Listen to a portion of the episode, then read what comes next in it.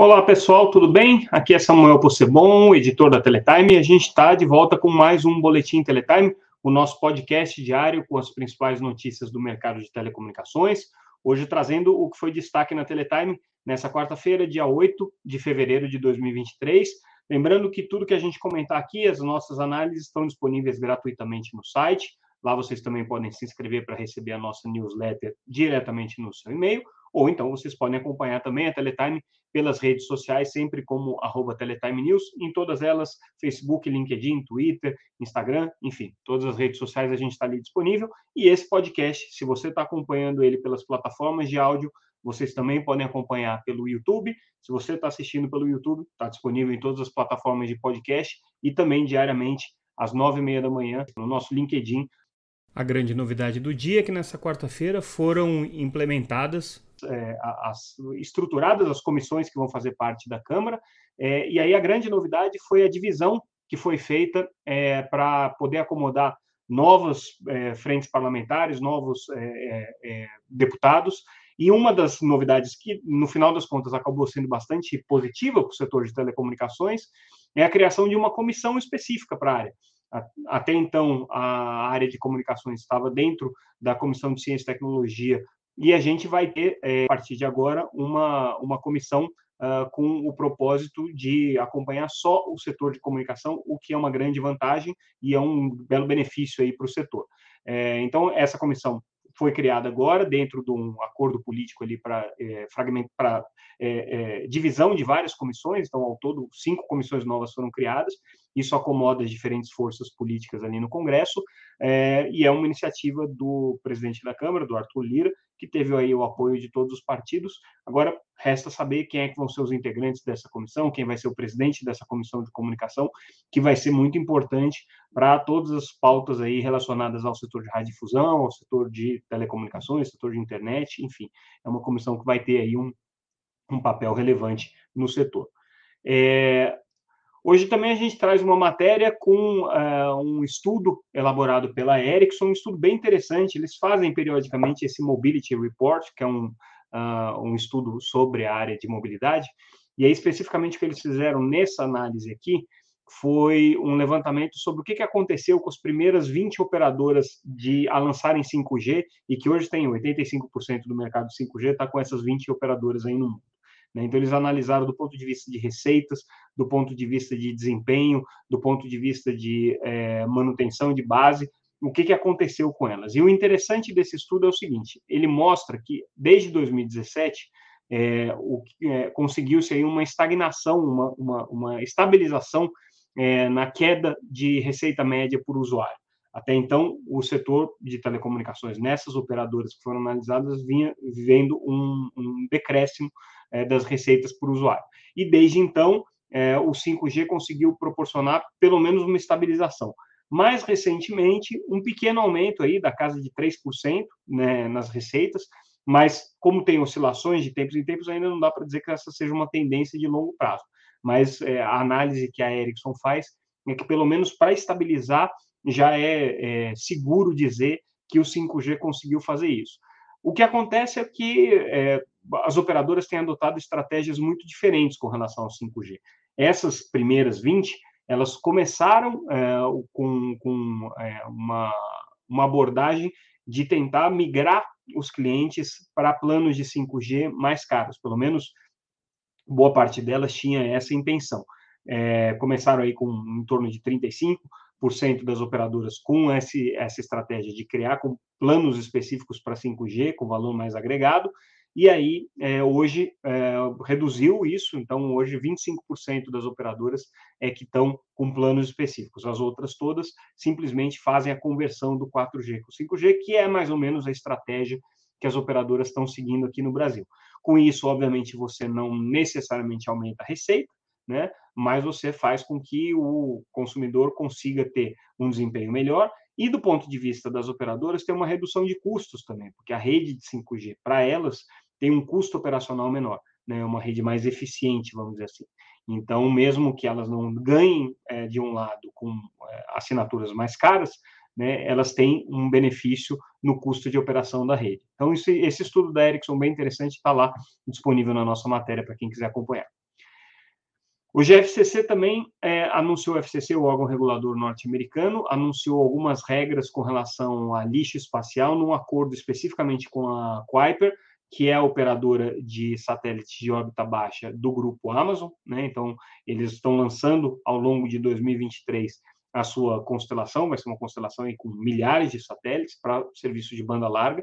É, e aí, o que a FCC fez com a Kuiper especificamente foi é, um, um, um conjunto de regras que visam monitorar o problema de lixo espacial, porque essas constelações de órbita baixa têm esse problema muito sério de produção de lixo espacial. Como são milhares de satélites, mesmo que estatisticamente você é, tenha uma quantidade pequena de satélites que possam apresentar problemas, é, isso vai representar uma quantidade grande de satélites que, se ficarem abandonados no espaço, podem gerar problemas é, bastante significativos aí de riscos de colisão, é, riscos é, de reentradas não calculadas, né, riscos de é, interferência em outros sistemas, poluição espacial de uma maneira geral. Então, a FCC estabeleceu uma série de regras para a Amazon. Eles vão ter que prestar conta de todos esses satélites, explicar qual é a situação de cada um deles, em que momento que eles estão sendo decomissionados, em que momento que eles estão sendo é, é, é trazidos de volta para a Terra para fazerem a reentrada e aí serem destruídos né, nesse processo de reentrada, é, um acompanhamento é, da, da situação do status de cada um deles. Então, é um acompanhamento bem mais específico que tende a ser uma, uma, uma uma abordagem para os reguladores de outros países também pedirem esse tipo de informação para poderem ter esse tipo de controle sobre essas constelações de órbita baixa, que, como eu disse, como envolvem milhares de satélites, apresentam um risco muito maior, é uma preocupação muito grande da comunidade é, é, é, espacial, da comunidade que, que vive hoje de é, tecnologias e serviços prestados via satélite com essas constelações aqui. É, mudando de assunto, hoje o governo publicou, então, a, o decreto que cria o GT interministerial para avaliar a reversão do, da liquidação da CEITEC, que é a estatal é, focada na produção de semicondutores. Isso já tinha sido anunciado na recriação, aliás, na, na, na, na posse da ministra é, de Ciência e Tecnologia. Né? Então, no momento em que é, o governo Lula assumiu, veio essa indicação de que a, desestatização da CEITEC é, seria revista, né? Agora vem esse grupo de trabalho aqui para fazer um estudo definitivo sobre, afinal de contas, é, se vale a pena ou não manter a CEITEC como uma, uma estatal ativa e qual vai ser o foco que ela vai ter. Esse assunto de semicondutores, de produção de semicondutores, é muito importante hoje, é um tema que está sendo debatido no mundo inteiro. Depois da crise é, decorrente da, da pandemia, em 2020, em que vários mercados se viram restritos é, de acesso a semicondutores por conta de restrições geopolíticas, por conta de aumento de demanda, é, de quebra nas cadeias de suprimento, todos os países passaram a se preocupar com essa dependência é, que, que existe com relação aos fornecedores globais de, de microprocessadores, né? É, mas a verdade é que poucos os países é, vão conseguir chegar num, num modelo de autossuficiência pela complexidade dessa cadeia. Né? As fábricas de microprocessadores, principalmente para os microprocessadores de, de é, menor tamanho, né? que, que chegam aí a, a, casa abaixo de 7 nanômetros, né? os, os, os, os, os circuitos, é, é, são cadeias globais extremamente complexas, que envolvem vários países, é, cada um desses elementos é, das cadeias de produção também tem uma enorme complexidade produtiva, também estão inseridos em cadeias globais.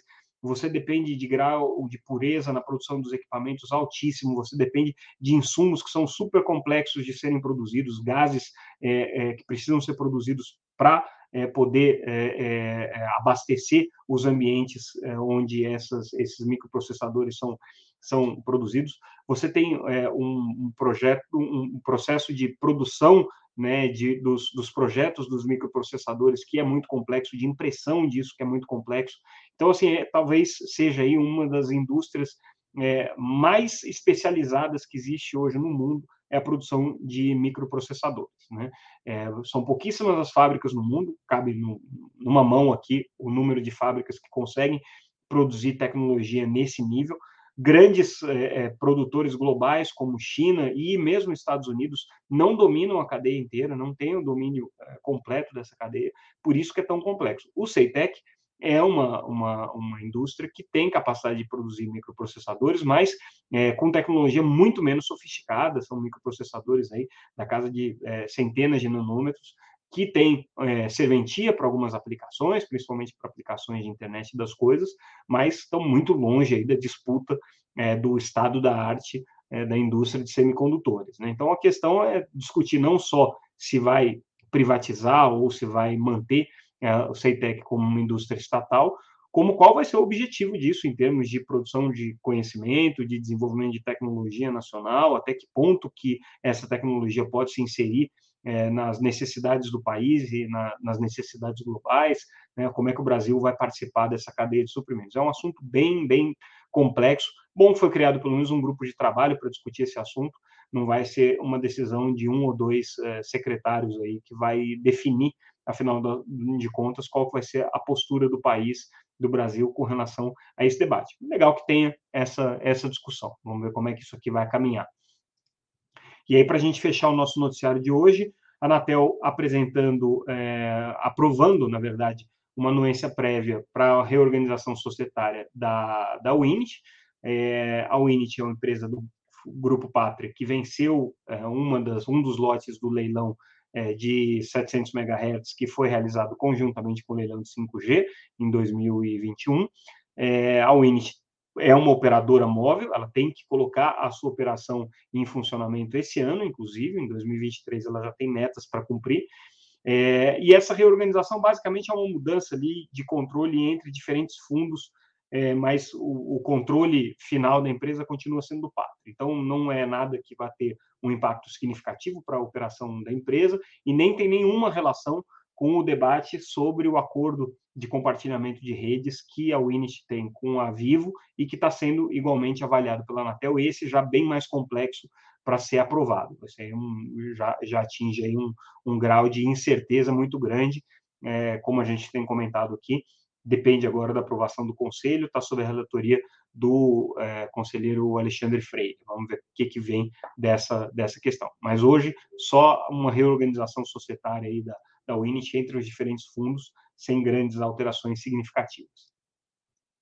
Com isso, a gente fica por aqui. Queria chamar a atenção é, para o noticiário de amanhã, que vai ter uma informação importante com relação à questão de pirataria de TV por assinatura. A Anatel deve anunciar amanhã como é que vai funcionar é, o bloqueio administrativo é, de, de atividades exercidas na rede, na internet, que possam ser caracterizadas como pirataria de conteúdos. É uma grande novidade, é uma forma da Anatel entrar firmemente nesse combate, é um tema que é, vai certamente levantar muita polêmica, né, porque não é um, um tema simples de você, de você interferir, porém, ele é extremamente relevante para o mercado de TV por assinatura. Então, é, vamos ficar atento aí que amanhã a gente traz novidades sobre isso. E com isso a gente encerra o nosso boletim de hoje. Ficamos por aqui. Agradeço mais uma vez a atenção de todos vocês, a audiência. Lembrando que o conteúdo que vocês ouviram aqui está disponível gratuitamente no nosso site Teletime, www.teletime.com.br. Amanhã a gente volta, pessoal. Obrigado mais uma vez. Até mais.